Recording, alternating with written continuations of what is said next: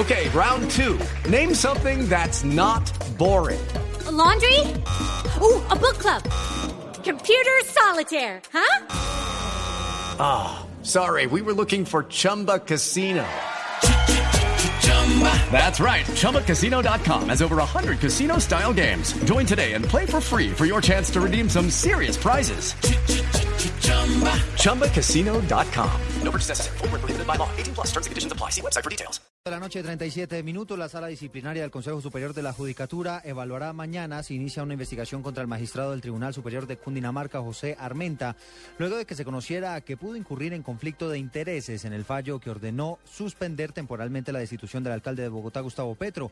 Cabe recordar que el magistrado es esposo de una alta funcionaria del acueducto de Bogotá. La Procuraduría expidió un comunicado en el cual asegura que respeta el fallo de tutela que suspendió provisionalmente la destitución del alcalde Petro y confirmó que hará llegar el fallo completo sobre las faltas disciplinarias del mandatario para que se tome una determinación de fondo. La multinacional Drummond negó ser la responsable de una estela de carbón que apareció hoy en la bahía de Ciénaga, en Magdalena.